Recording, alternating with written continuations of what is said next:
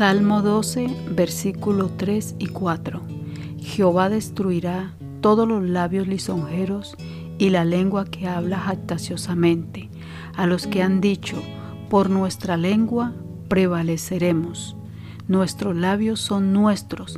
¿Quién es Señor de nosotros? En el versículo anterior vimos las luchas que tenía David al ser rodeado de personas deshonestas e hipócritas, aquellos que hablan mentira y los que hablan con labios lisonjeros y con dobles de corazón.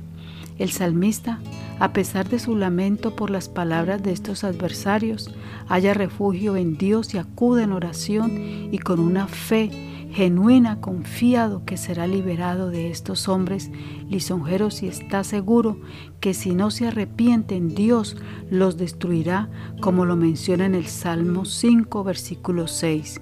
Destruirá a los que hablan mentira, al hombre sanguinario y engañador, abominará Jehová. David conoce el carácter justo de Dios y sabe que nuestras acciones son importantes delante de un Dios que aborrece a todos los que hacen iniquidad, los que hablan engaño, los que se jactan con sus palabras y orgullo, como lo dice el verso 4. Por nuestra lengua prevaleceremos. ¿Quién es Señor de nosotros? David rechaza a estas personas con sus palabras, no solamente por lo que decían, sino por el orgullo. Es como si dijeran, nunca podrás hacer que nos detengamos de hablar lo que queramos.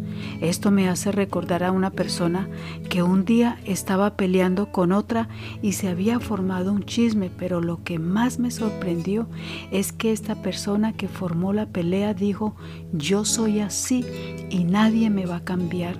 Estas palabras son de una persona sumamente orgullosa, altiva, que no conoce a Dios y que pasa por alto la justicia de Dios. El orgullo es un espíritu de vanidad y esto traerá tarde o temprano quebrantamiento y destrucción, como lo dice Proverbios 18, versículo 12.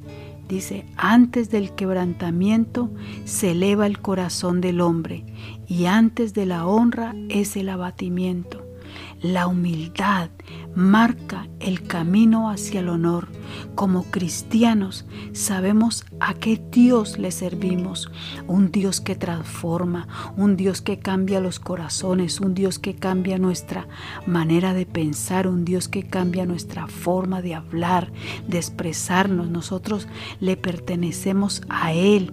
Nosotros sí sabemos quién es nuestro Señor, Cristo Jesús es nuestro Señor. Fuimos comprados a precio de sangre y por tanto estamos obligados a glorificar a Dios con todo nuestro ser tripartito, cuerpo, alma y espíritu, con un corazón humilde delante de Dios y con un espíritu afable y apacible. Dios te bendiga.